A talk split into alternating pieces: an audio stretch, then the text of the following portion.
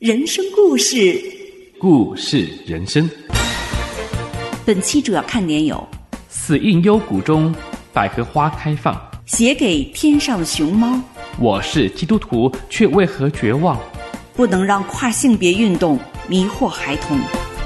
让我们与您一起探索人生，寻找出路。中信有声杂志。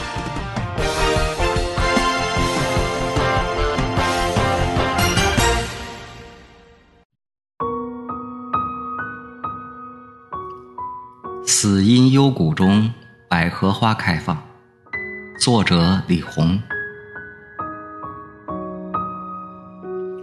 我虽然行过死荫的幽谷，也不怕遭害，因为你与我同在，你的杖、你的竿都安慰我。诗篇二十三章四节。我患有两种先天性罕见遗传病，一是进行性肌营养不良症。导致身体力量逐渐减弱，另一个是心肌致密化不全，使得心脏逐渐衰弱。虽然上帝赐我学习的天赋，我在自强不息中考入了北京大学，但自己再怎么努力，也终究不敌残疾的困扰。十七年前，医生就宣告说我只有几个月的生命了。那时，我认识了上帝，并呼求他的帮助。二零二二年十一月，我度过了五十岁生日，毕竟体力越来越弱，终究我要准备去见主耶稣。回顾短暂的人生，上帝的恩典与怜悯实在超过我的所求所想，我怎能不感谢着欢呼哈利路亚？因从小受无神论的教育，我深信我命由我不由天。通过加倍努力，我考上了北京大学。但到我二十岁的时候，这两种遗传病的病状同时变得明显起来。我经历了一次崩溃，前后持续了六年之久。毕业时，当同学问我将来的目标时，我竟然冲口而出：追求真理。毕业后，我回到家乡，过了两年，终于挣扎着从老家那个小县城出来。开始了艰难的打工之路。因为身体的软弱与社会的歧视，那几年颠沛流离，一路漂泊，直到深圳。那里有上帝为我预定的归宿。我进入了一家由残疾人组建的网络公司。由于我的学历在其中是最高的，自然担当全部的技术性工作。繁忙的工作和残疾人改变命运的迫切希望。让我暂时不再去想更多的事，但总会有几个夜晚，我会去想：如此劳苦重担，若只为生存，人生究竟有何意义？初闻福音，是有一年去上海参加全国残疾人职业技能大赛时，当时有位大学同学在上海工作。比赛结束后，他带我去上海的一间教堂。同学不是基督徒，但同行的他的一位朋友是。听完牧师讲道，基本上不懂。我只记得一句主耶稣的话：“我就是道路、真理、生命。”此后又有机会随国家代表队去印度参加国际残疾人职业技能比赛。听说那是个可怕的地方，水是脏的，蚊子是有毒的。出发前对领导反复告诫。只能喝瓶装水。想起我的肠胃素来不好，颇有些担心。不认识上帝的我，居然许了个愿：若能一路平安，必去寻求真上帝。结果我真的毫发无损的回来了。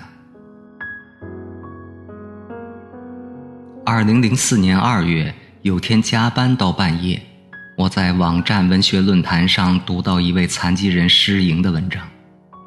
内心一下产生了深深的共鸣，于是我找出他的全部文章读了一遍，心里确信他就是可以与我共度一生的伴侣。借着网络管理的便利，我迅速发出一封电子邮件给他，与他深入交往。邮件往来中，我知道他是一位基督徒，他给我的要求就是，我也必须成为基督徒才能接受我。那时候追求福音，虽然也有爱情的驱使，但我正处于一个迷茫时期，渴望找到灵魂的方向。可能有些病人或残疾人听见福音时会有抵触：为什么上帝如此造我？又或者信主是为了求医治，而我那时急需的是一条出路，为我的灵魂寻找生命的意义。我立即下载了电子版圣经，一头扎了进去，一边看一边对照自己的经历，渐渐就有了共鸣。有天一时兴起，我独自拄着一根手杖想去教堂看看，全程徒步，结果中途走错了路，绕了很大一圈。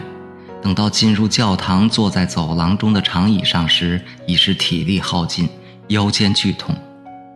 不是礼拜日，教堂非常安静，从旁边一个关闭的门里飘出微弱的赞美歌声。就在这个安静温暖的情境之下，我第一次感受到圣灵的感动。在学圣经以及与女友诗莹的不断交流中，我明白了罪从亚当背逆上帝入了世界，也把死亡带进了世界。疾病就是死亡的一个推手，包括我的致命基因。人除了身体会衰残和不完全，灵魂更有罪的蔓延与腐蚀，使人无法从罪恶中自我拯救出来。我又岂是清白的呢？在艰难岁月里。我有没有诅咒过那些不肯给残疾人机会的老板们？有没有因屡屡碰壁产生企图报复社会的苦毒？有没有因为遗传病而对父母有所抱怨？这些都是在心思意念里的罪。在现实层面，由于体力弱小，干不了大的坏事，可是小的坏事没少做，有的罪还难以启齿。然而，人类对罪恶已司空见惯。在听见福音之前，我没有发现有什么可以洁净罪恶的方法，诸如遵守规条、每日自省、排除欲望、日行一善等，都不过是自欺，以为如此便能洁净。殊不知，灵魂的罪根没有医治，只能坐视自己再次被罪捆锁。但在圣经里，我渐渐发现人的洁净之道。罪必须付出代价方得救赎，而我无法向上帝付出这巨大的代价。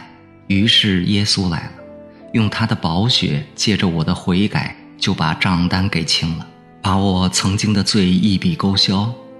他将我灵魂的罪根连根拔起，把我接在他的枝子上，从此我便重新有了结出好果子的希望。向上帝认罪悔改后。我的生命真的在慢慢改变，比如我走路不稳，容易摔跤。以前每次摔跤总是习惯性的骂一句脏话，然后再狠狠的起身。现在我每摔一跤，总会默念感谢上帝，依靠上帝的扶持再次站起。这时候摔跤反而带给我喜乐的奇效。二零零五年五月二十五日。我受洗归入主耶稣的名下，主耶稣使用不配的我在科技公司做出好榜样，不羞辱上帝的名。我在社会上取得了一系列荣誉，先是获得十大技能标兵，第二年又被推选为十大杰出青年候选人。我把荣耀都归于赐给我动力和喜乐的上帝。企业有了更多的残疾员工。他们跟着我学习技术，逐渐成长，慢慢都成了能在 IT 行业立足的优秀人才。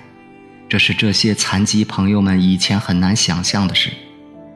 有一次，企业遇到了极大的考验，一个技术难关突然出现了，不能突破的话，不仅企业难以继续成长，就连守住现有的成果也会艰难。当时下属们基本都是大专以下学历。经验又不足，只有我一个人有这样的公关能力。可是那时我和诗莹刚刚举行了一场感恩的婚礼，在上帝面前结为夫妻。为了企业，我在两难中还是开始了熬夜突击。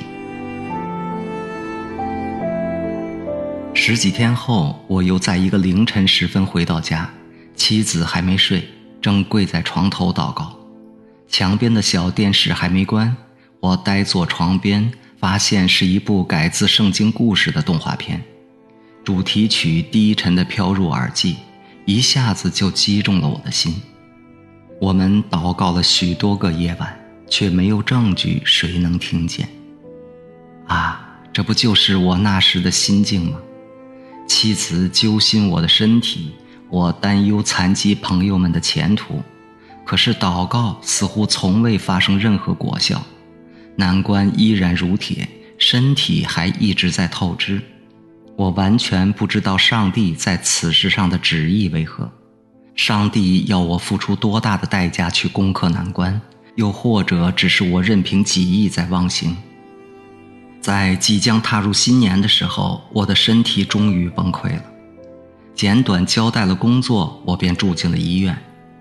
妻子听到医生对我身体的判决后，还受了责备。他这样的身体还工作，不要命了。那时教会的人对我的行为也有争议，一位弟兄觉得我是骄傲自大才受惩罚。可是几天后，当同事们进入病房，告诉我技术难关最终被突破的好消息时，我知道上帝已经回应了我们一方面的祷告。而接下来就看上帝在我病情危重之中的带领了。病情稳定之后，医生说住院也没有什么办法了，回家好好养着吧。离开医院，我的工作渐渐地交给了继任者。最后，我完全离开了岗位。企业负责人顾念我以前的表现及现在的需要，仍然给我发薪水。那时，企业安排了一辆车，每月送我和另一位有肾病的同事去医院看病。这位同事姓马，是我的徒弟和继任者。在车上，我言辞寡少，多半是低头闭目祈祷，有时候会轻轻唱起《云上太阳》。无论是住在美丽的高山，或是躺卧在阴暗的幽谷，当你抬起头，你将会发现，云上太阳。没想到过了一段时间，他也愿意去教会了解信仰了。最终，他成了我主内的弟兄。从那以后，陆续还有几位残疾朋友也愿意了解福音，于是在我家有了查经聚会。我从一个技术上的带领人，变成了他们在信仰上的同路人。因为残疾人去教会不便。在上帝的引领下，我们当时所在的教会决定在我家新建一个教会——耶和华以勒。新教会成立后，得到了许多支持。来自香港的姚弟兄，在他百忙的侍奉之中，愿意每个月来我们这个又小又残又弱的教会证道。几位健康的弟兄姐妹经常过来服侍帮助。我也在祷告中尽力而为，分享圣经。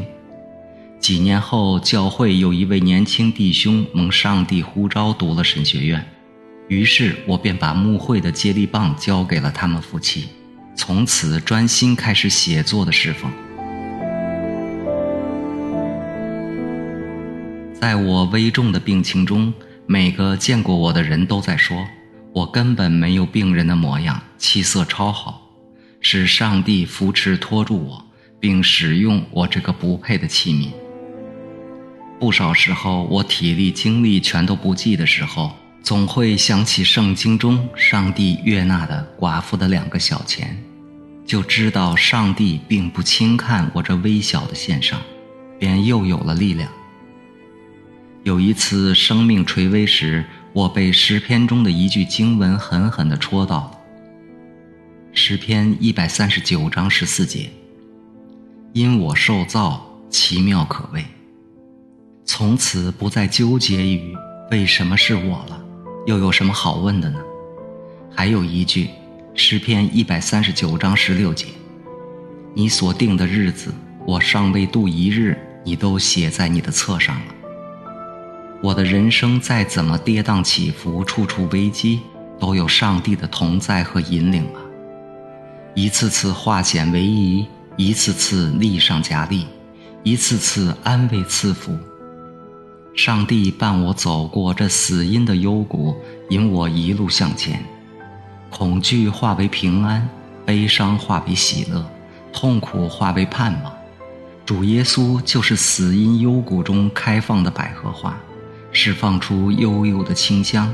你闻到了吗？我一直都闻得到。作者在寄来这篇见证一周后，染疾离世回天家。下一篇是作者妻子的文章。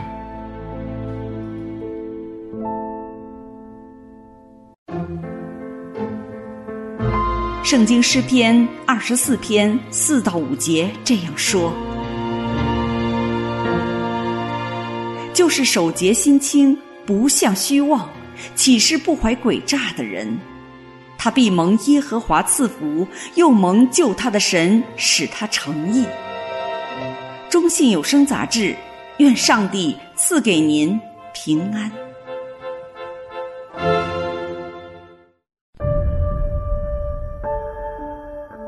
写给天上的熊猫，作者诗莹。熊猫，我给你写信不习惯用李红，还是像以前那样称你熊猫来的亲切。今天是你去往天上更美家乡的第十四天，那里一定很美，你一定在撒欢的奔跑吧。在天堂里，再没有眼泪，没有悲伤、疾病的折磨了。你会想我吗？带着天使般灿烂的笑容，你没能闯过新冠带给我们的阳关。你走的头天晚上，我本想打幺二零救护车送你去医院，你还是拒绝了。你不想再被折腾。你以一个精兵的姿势走了，而我还在闯阳关。都过去半个月了，活着真是一件又辛苦又艰难的事啊！我还记得我们最后的对话。我发着高烧，你吸着氧，戴着呼吸面罩躺下。我问你，是不是很难受？通常你难受的时候，都是独自默默承受，不想让爱你的亲人知道。你说是，我说我们两个人呐、不管是否闯得过这道阳关，主耶稣都在我们身旁陪伴着。第二天一早，你悄悄的走了，没有让你母亲和我看到你最后的挣扎和难受。我抚摸着你的胸口，还是热的；垂下的手是汉室衣襟的凉。我打电话叫了幺二零救护车，也叫来了教会的两位姊妹。我给你洗了最后一次脸，帮你把羽绒背心上的纽扣扣好，被子盖好。我怕你冷。我们的家人们当夜从远方赶到。第二天去殡仪馆和你告别，我让他们给你穿上了基督的圣袍，白色的袍子中间红色的十架，你的面容安详极了，嘴角还隐约挂着微笑。牧者为你做祝福祷告，教会的弟兄姊妹和我们一家人一起唱着。信徒精兵歌，送你去往天堂。正如提摩太后书四章七节里所说的：“那美好的仗我已经打过了，当跑的路我已经跑尽了，所信的道我已经守住了。”在这世界上，我们两个残疾人生死抗战了十八年。历尽艰辛，却也是主恩满满，福分满满。现在我不知道悲伤为何物，我生命中最重要的一部分已随你而去。每晚想你的时候，我就在心里跟你说话。把你的手机打开，你手机里赞美上帝的诗歌通宵在我耳边轻声播放。除了家人们、你的同学们、你公司领导同事们的关心，教会的弟兄姊妹们付出了很多爱心。我每天都在祈求上帝加我力量，让我一天一天好起来，闯过阳关。熊猫。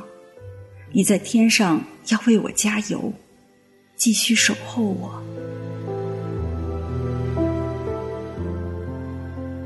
熊猫，你在天堂会想念我吗？我想你了，想你了，我就会跟你说会儿话。你最喜欢我在你面前说个不停，哪天我不说话了，你反倒会紧张。直到我不开心了，我只要一开口说话，你总是笑眯眯的，很放松的表情，不时摸摸我的手，触摸一下彼此的温度。我还记得你胸口的温度。我的家乡下雪了，大雪纷飞，好冷。好多年了，我都没有回过老家过冬。在阳了十八天后，我终于转阴闯过了阳关了。现在我每天开始练习站立，让失去的力量慢慢回来。我向上帝祈祷，求他撑住我，医治我，让我的力量复原。这样我就可以去医院看望同样染疫的父亲了。每天晚上，我握着妈妈的手祷告，为家里的每一位亲人祈祷，包括你的爸爸妈妈、姐姐一家人。我祈求上帝赐下平安，在这劫后余生的新一年里，终于出太阳了。难得一见的阳光，我在阳光下想你，想起我们曾一起晒太阳的时光。望着天上的流云，我在想，你是不是，你是不是在云上悄悄地陪伴着我呢？这个二零二二年的寒冬，有许多家庭因疫情崩溃坍塌。呼啸的风里都裹着哀鸣。每天早上醒过来，我抚摸着胸口，呼求上帝，让我从床上起来，回到生活的正常轨道上，缓慢前行。姐姐终于答应我，除夕和我一起去陪父亲在医院里过年。我在网上买年货。买母亲需要的日常用品和食物，尽其所能自理，减少亲人们的操劳。这样，我就没有时间去悲伤、自责、难过了。有些日子是需要咬着牙关熬过去的。我们共同生活的十八年，靠着上帝无形之手的支撑，有过多少次？是这样熬过来的。你一直希望我是个英勇无比的女战士，但其实我一直胆小如鼠，在患难时的本能反应就是想逃跑，结果就是拼命抓住上帝的手，死抓住不放，才稍微有一点安全感。是不是在不知不觉中，上帝正把我变成你呢？变成你所期许的那样，豁达通透，心无杂念。我想念你微笑的样子，因为你一见我就会笑。你一生中最多的笑容都给了我。我在手机里找到了以前拍的视频，我以为。我会哭，但是我没有，反而心生欢喜。这些记忆让我想起，我们只是眼目离别，心却从未离别过。再过两天就是除夕了，春天就快来了。我知道你在天上会很快乐的，我在地上就得了安慰。你在天上想我吗？想我就深深的祝福我吧，也祝福我们的父母和亲人们都平安度过新年吧。愿我能在春天如枯枝发芽。熊猫，你离开整整一个月了，除了数你离开的日子，我都记不得今天是星期几了。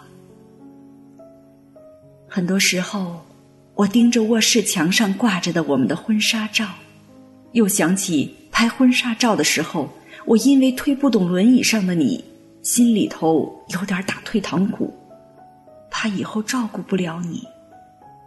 可是你说，这世上找个保姆不难，但要遇到心灵相通的伴侣会很难。你说。我们俩能在千万人中遇见，就是上帝的恩宠。我知道你在天上再也不用受苦，那是一个美好的地方。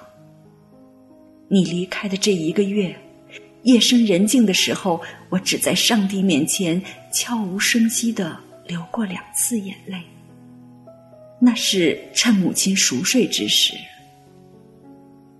有时，我觉得我的生命像羽毛一般轻而飘忽；有时，又觉得这生命像山崩地裂的岩石飞溅，需要上帝的手来将这颗破碎的心医治、缠裹、粘合、重塑。余生，我不指望再有人爱我如你，唯记得上帝的话说。我以永远的爱爱你，因此我以慈爱吸引你。愿你在天上奔跑如少年，我的爱人。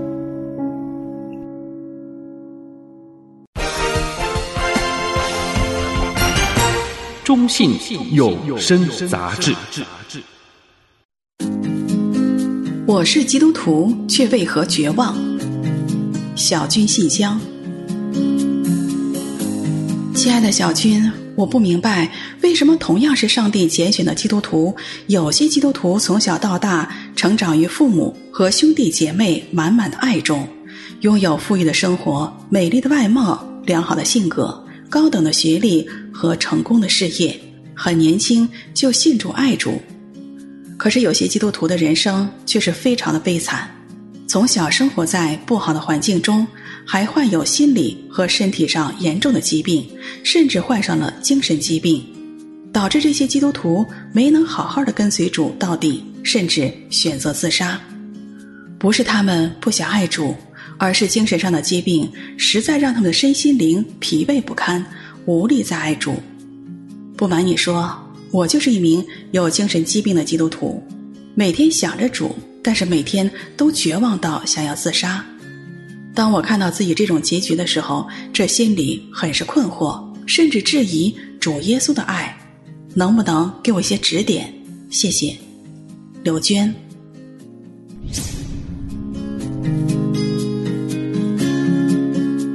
亲爱的刘娟姐妹，谢谢你对小军的信任。从字里行间看出你长期的纠结和痛苦，你甚至绝望到想要去自杀。可想而知，你每日面对一般人无法完全体会的处境。反复看了你的来信之后，切切的为你祷告，求上帝赐下亮光和智慧，让我知道该给你怎样的建议和帮助。你说你是一名患有精神疾病的基督徒，但你信中的表达是清楚的。也许问题出在你对事情的看法和心态的纠结之上。首先，世界上的得失让你是心怀不平的。人比人是人之常情，合理的比较也不是坏事，可以帮助自己调整生活和工作。但如果一味的比来比去，样样都比，就会人比人气死人，似乎样样都是低人一等，就会让你活在两极分化的落差中，从而产生了失落和窝气的心态。也许你的精神疾病正是与此相关。在长期的纠结中，人很容易进到心里的黑暗胡同中。世上本没有绝对的平均，但寸有所长，尺有所短。要看到自己的长处和已有的福气，否则那些长期卧病在床、天生眼瞎、聋哑和瘸腿者，与你相比，也会是心绪难平。再说了，你所看到别人一帆风顺的光景，也未必就是事实，因为别人内心有什么痛苦，不一定会写在脸上，也不会全盘托出来告诉你。我曾经问过一个外表看起来什么都有的人，以为他很幸福，但他却直言心中有害怕。每当夜深人静时，他就会想。虽然我现在拥有健康、财富、家庭和睦等福气，但实在害怕失去其中的任何一样，更不敢想有一天我也会死。他说的是实话，怕死是不争的事实，是人都有的终极焦虑。亲爱的姐妹，你既信了上帝，至少不用为人生的终极去焦虑，因为你已经是上帝的儿女。有主耶稣所赐的永生和预备的天堂，这是人生最大的福分。再说了，在上帝的眼中，人并没有高低贵贱之分。你好像很羡慕一些在你看来条件比你好的人，但上帝是怎么看的呢？你提到有人拥有富裕的生活，但耶稣说，有钱财的人进上帝的国是何等的难呢？你可能羡慕有高等学历的人，但知识是叫人自高自大，唯有爱心能造就人。至于你觉得那么多人有美丽的外貌，但是耶和华不像人看人，人是看外貌，耶和华是看内心的。上帝宝贵我们，我们就没有必要轻视自己。既然有永恒，在今世有衣有食，就当知足，因为世上。永远有你比不完也比不了的人。第二是疾病的艰难，让你对人生很是绝望。亲爱的姐妹，你心中提到了你看到自己的这种结局而失落。其实苦难并不是一个人的人生结局。你既然是基督徒，是天赋上帝的孩子。上帝的家、天堂和永生才是属于你的完美大结局。那时，上帝要擦去他们一切的眼泪，不再有死亡，也不再有悲哀、哭嚎、疼痛，因为以前的事都过去了。说到世上条件的好坏，相信没有很多人比澳大利亚尼克胡哲的天生条件更坏的了。他天生没有四肢，在人看来，他像是个怪物，更是个废物。严重的身体畸形使他患上了严重的忧郁症。在八岁的一天，他决定把自己淹死在浴缸里。就在他准备这么做的时候，突然看到了一个画面：父母和兄弟姐妹们在他的墓前伤心的哭泣。他的心被深深的刺痛了，没法再去做伤害自己的事情。后来。他终于相信，在上帝眼中，每个人都有价值，上帝依然爱他。他在上帝里面找到了人生的方向，成为了一名布道家，到世界各地为上帝做见证。多少人因他的见证得到莫大的激励，打消了结束生命的念头。其实，如果我们愿意把痛苦带到上帝面前，没有任何一个痛苦是毫无意义的。我们可以靠着信仰和信心战胜各样的困难，并可以用所受的痛苦去安慰那些也在痛苦中的人们。第三，就是心里的困惑让你质疑主耶稣的爱。上帝的儿女在苦难中也可能产生疑惑：主耶稣爱我吗？如果主爱我，为什么让我经历这样的痛苦呢？为什么不立刻解决我的难处，救我脱离困境呢？如果你在绝望中对耶稣很失望，甚至质疑主耶稣的爱，请不要忘记主耶稣降世为人，在地上生活时也没有富裕的家族或者是高等的学历，他降生在马槽里，曾经连安枕的地方都是没有的。三十三岁正年轻时，受尽了鞭伤折磨，被人钉死在十字架上，连门徒们当时基本上都离弃了他。从人的角度看，耶稣在世上的一生难道不是非常悲惨吗？为什么主耶稣主动愿意为人类受这么多苦？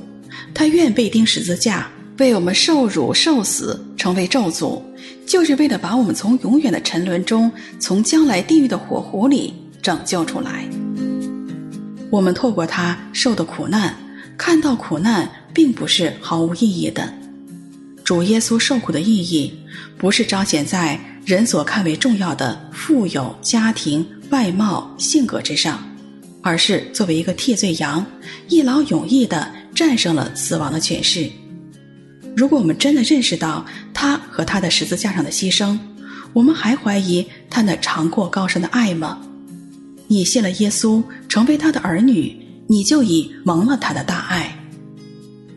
主耶稣对所有信他的人说过：“在世上你们有苦难，但你们可以放心，我已经胜了世界。”这里有两层意思：一是信了上帝，并不等于我们从此天常蓝花常开。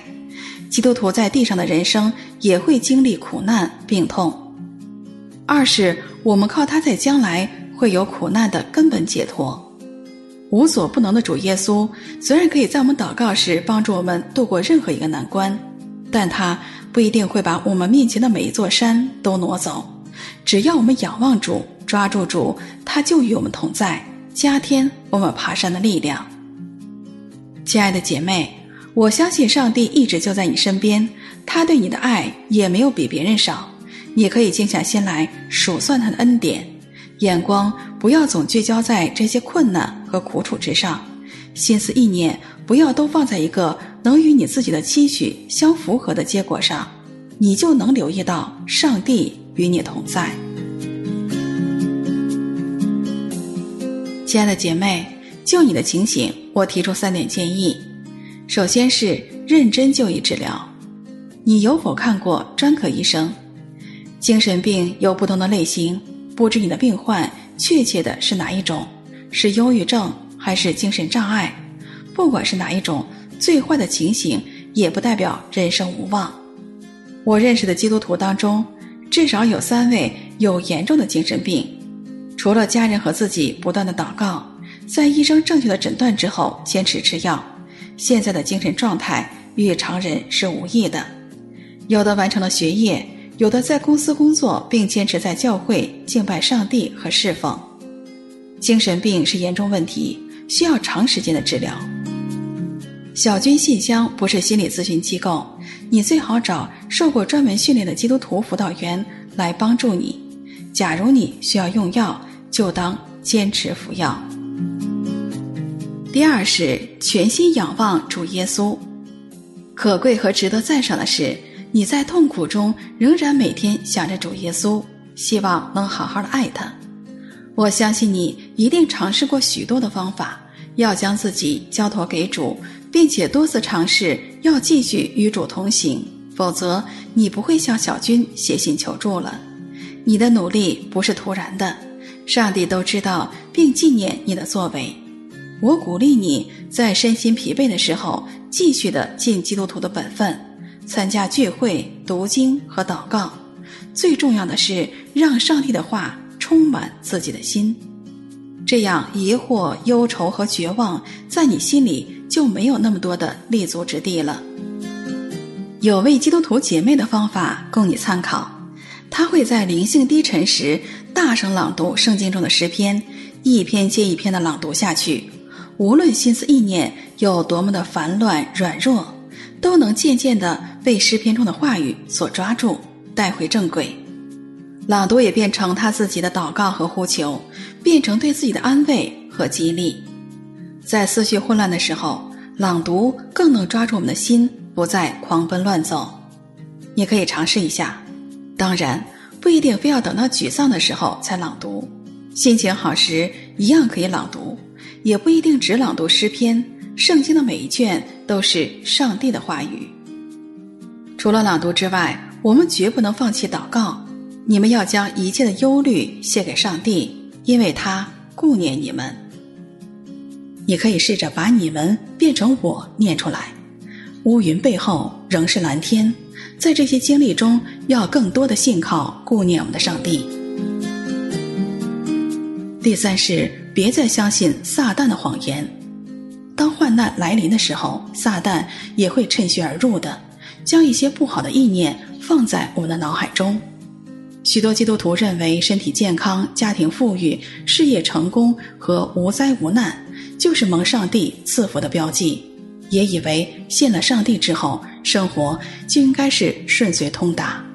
这样的认识很容易使人在患难中对上帝的爱产生质疑，并且远离他。倘若如此，就中了魔鬼撒旦的诡计，给撒旦留下了破口，自杀等消极负面的念头和情绪就会随之产生的。生命的真正主权本质上属于是创造生命的上帝。我们都无权自作主张地了结生命。遇到难处，不光自己要迫切祷告上帝，也要让教会关心你的人为你带祷，靠祷告的力量抵挡撒旦的攻击，靠着祷告不断的调整人生的视角，更新我们的心思意念。不要效法这个世界，只要心意更新而变化。叫你们查验何为上帝的善良、纯全、可喜悦的旨意。世上的处境、拥有的资源、外在的优势固然重要，但人生的真正意义并不取决于今生名利的多寡。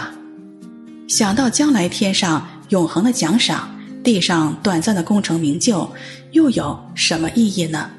不要与世人去攀比。亲爱的姐妹。我无论怎样安慰你，都不能马上解决你心中的伤痛，因为恢复调整是需要时间和过程的。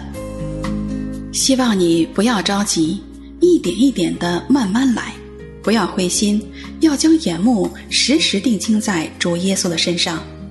我们的上帝全能全知，在你出生前，他就已经知道你一生要发生的所有的事情，包括你此时此刻的处境。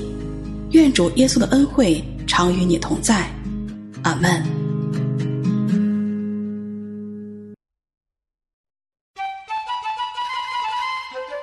圣经哥林多前书一章二十六到二十九节这样说：“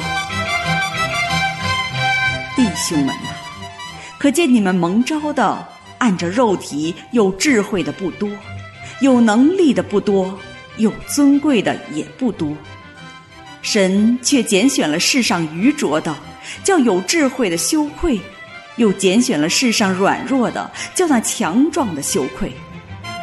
神也拣选了世上卑贱的、被人厌恶的，以及那无有的，为要废掉那有的，使一切有血气的，在神面前一个也不能自夸。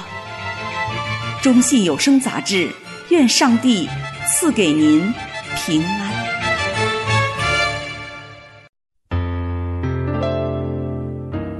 不能让跨性别运动迷惑孩童。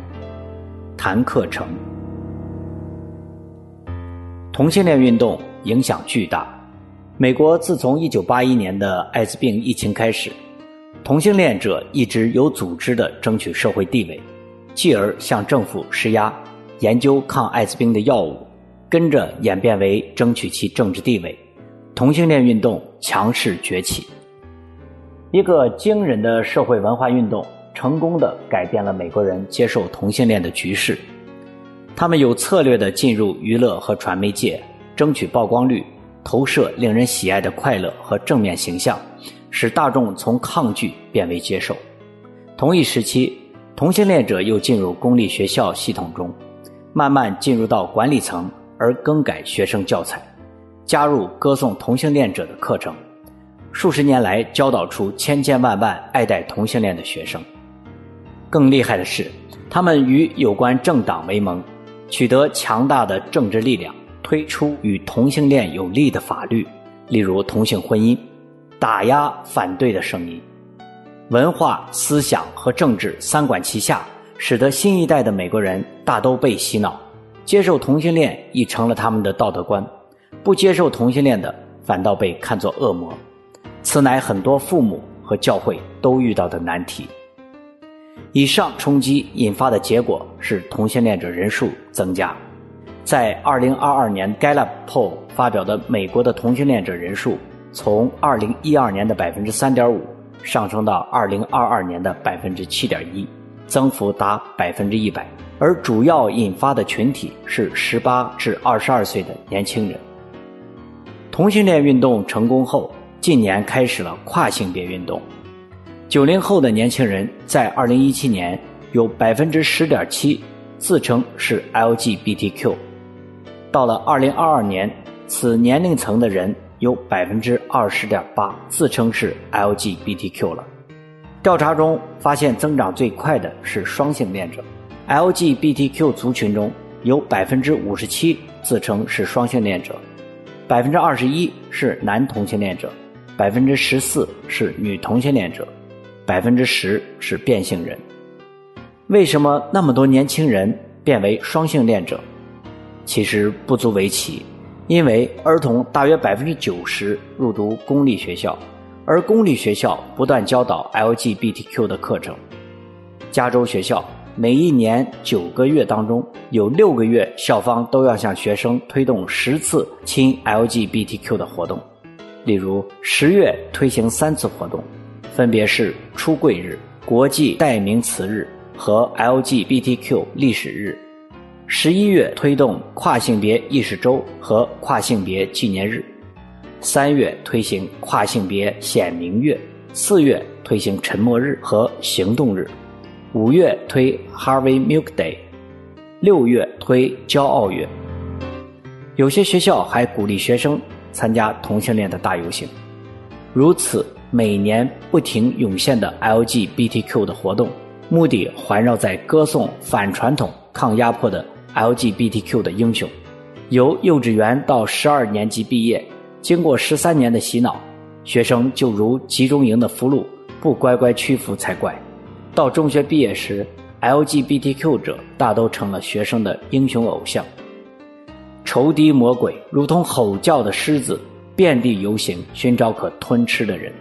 向手无寸铁、思想单纯的小孩子入手，是最容易的事。在学校推行洗脑教育，有老师权威的教导，孩童为了委曲求存，不敢质疑和反对，唯一可做的便是接受。无论父母在家如何偶然教导同性恋是不对的，也不及学校不断的威逼利诱。从德国纳粹党到中国红卫兵的历史，清楚地看到如何成功地改变一代年轻人的思想，只教一边倒的道理。不教其他道理，不准反驳，成功率自然会很高。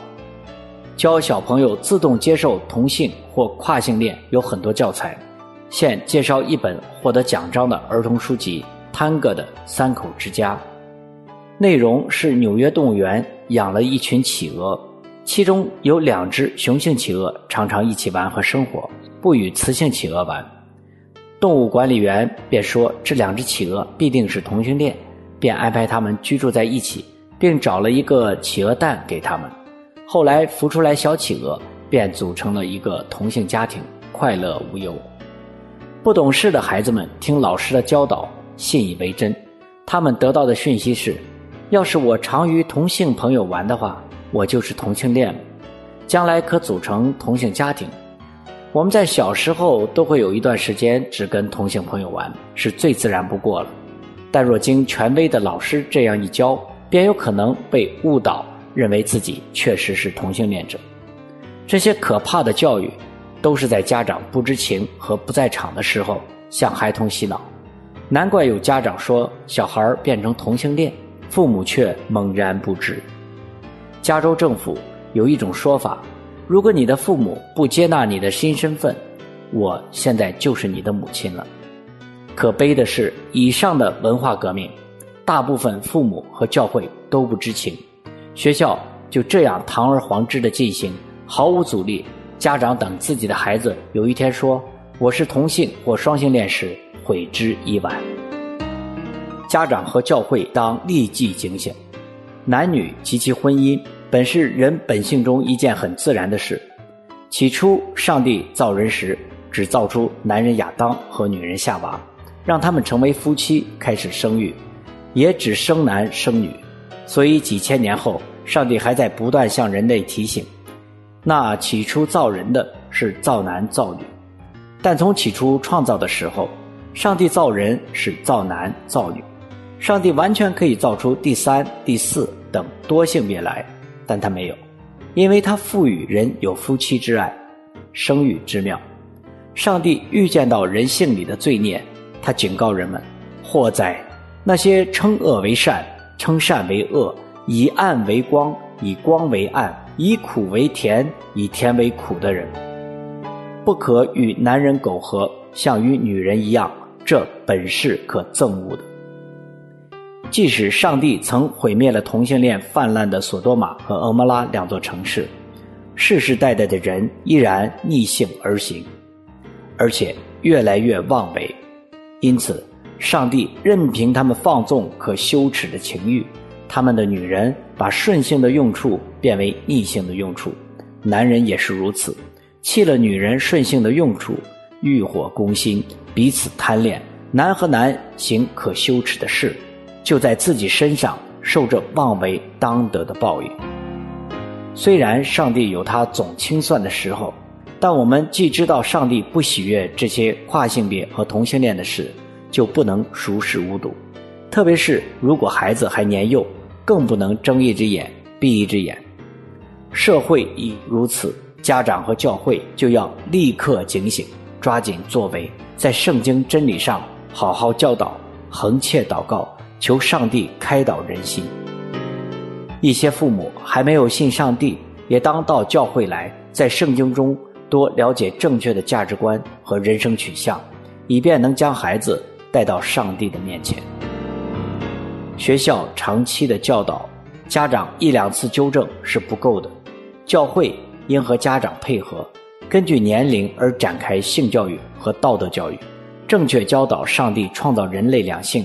让他们通过婚姻组织家庭是不可变的真理，教导父母合适的亲子学，教导孩子们学校不一定全对，同学也不一定是对的，圣经才是正确的权威。家长需认清学校老师的薪水来自纳税人，可联合向校方表示不赞同教导 LGBTQ 的课程，有必要时可以通过法律途径应对校方。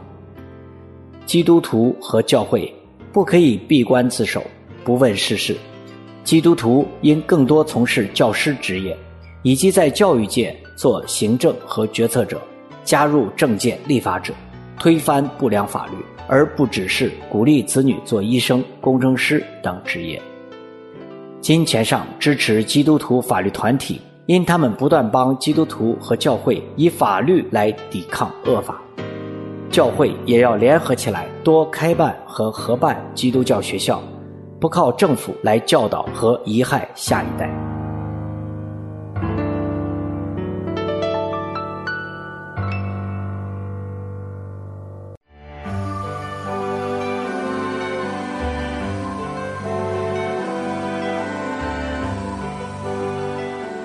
亲爱的朋友，如果你愿意，请跟我一起来做。这样的祷告，天父上帝，我从心里承认你是独一真神，你爱人类，曾经差遣你的独生爱子耶稣基督降世代罪，为我们钉死在十字架上，第三日复活，救我们脱离罪和死的权势。我相信耶稣基督是人类唯一的救主，是道路、真理。生命，只有借着他，我才可以回到你那里，认识真理，得着永生。我明白以往我因不认识你，我的人生方向和路线都错了。我是个罪人，如今决定回头，不再走自己的路，愿意一生跟随耶稣，遵行天父你的旨意。求你帮助我明白真理，使我信心坚定。奉主耶稣基督的名祷告，阿门。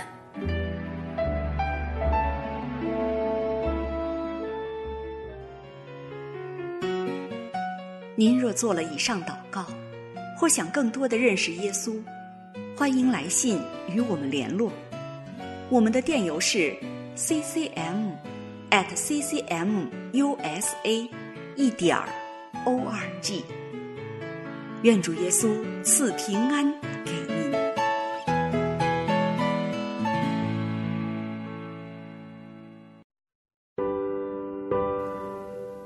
全家福，作者张坤。记得小时候，家境虽然贫困，但是只要一有机会，父母都会把我们三姐妹聚在一起，大家照一张全家福。到了放假的时候，翻开相册，一起回忆过往，觉得非常甘甜。后来我们长大，成家生子，在一起团聚照全家福的时候，父亲喜欢套用中国官场式的幽默说。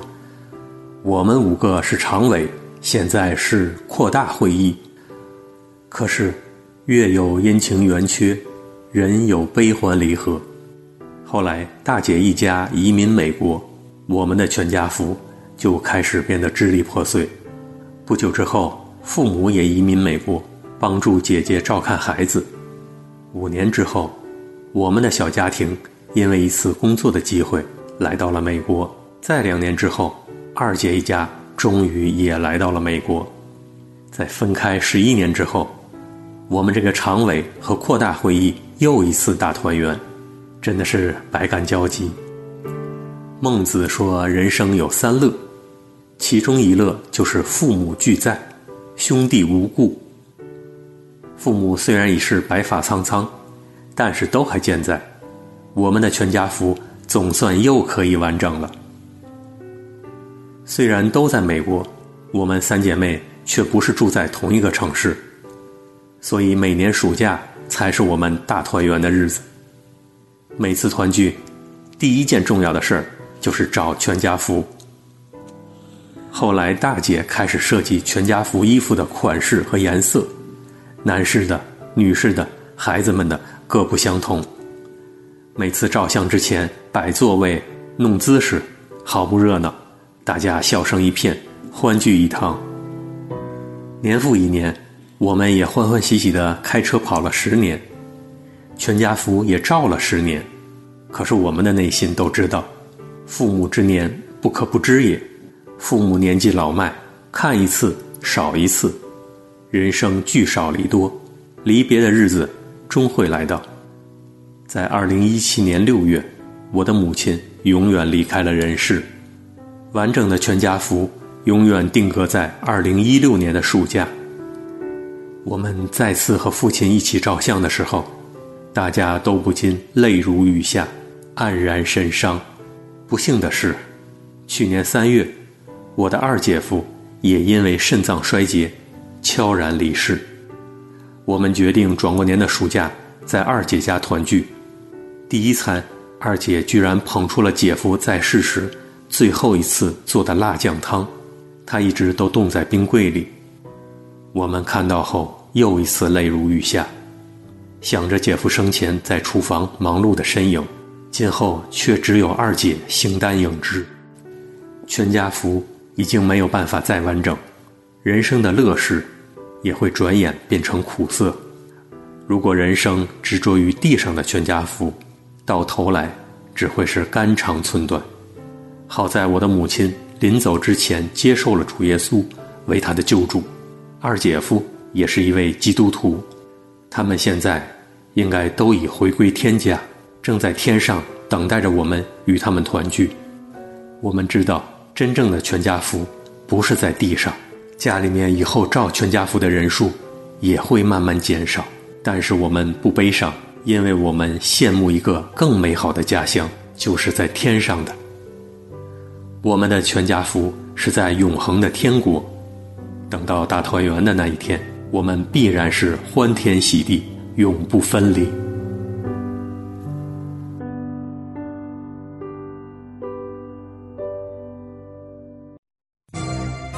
圣经提摩太后书三章十六到十七节这样说：圣经都是神所默示的，于教训、督责、使人归正、教导人学义，都是有益的，叫属神的人得以完全，预备行各样的善事。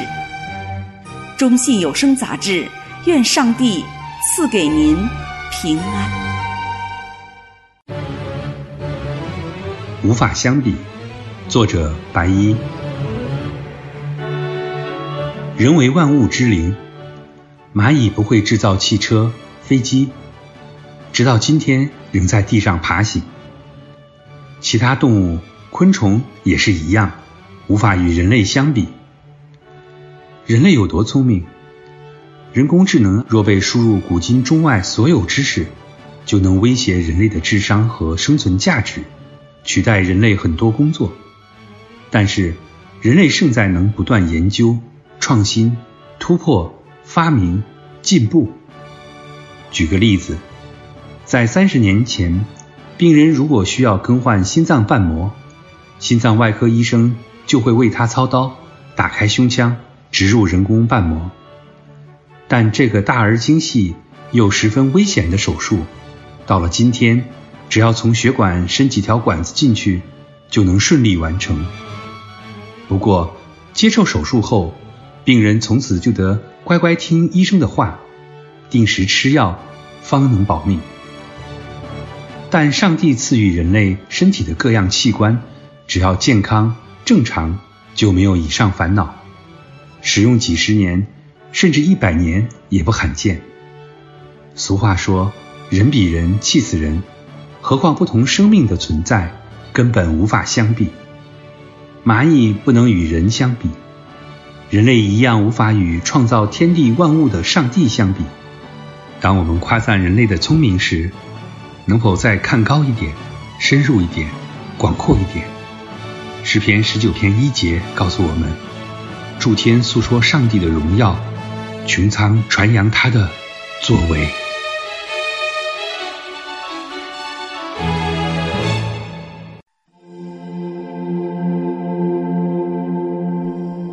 亲爱的朋友，亲爱的弟兄姐妹们，感谢您收听中信有声杂志。此刻，让我们安静我们的内心，一起来向赐生命的天父上帝献上祷告。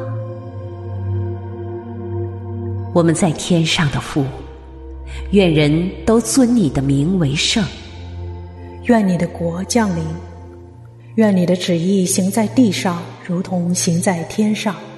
我们日用的饮食，今日赐给我们，免我们的债，如同我们免了人的债，不叫我们遇见试探，救我们脱离凶恶。因为国度、权柄、荣耀，全是你的，直到永远。阿门。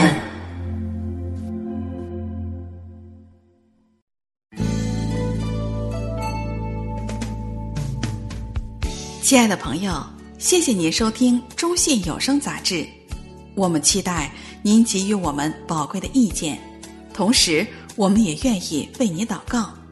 可以透过电邮与我们联系，我们的电邮是 ccm at ccmusa 点 org。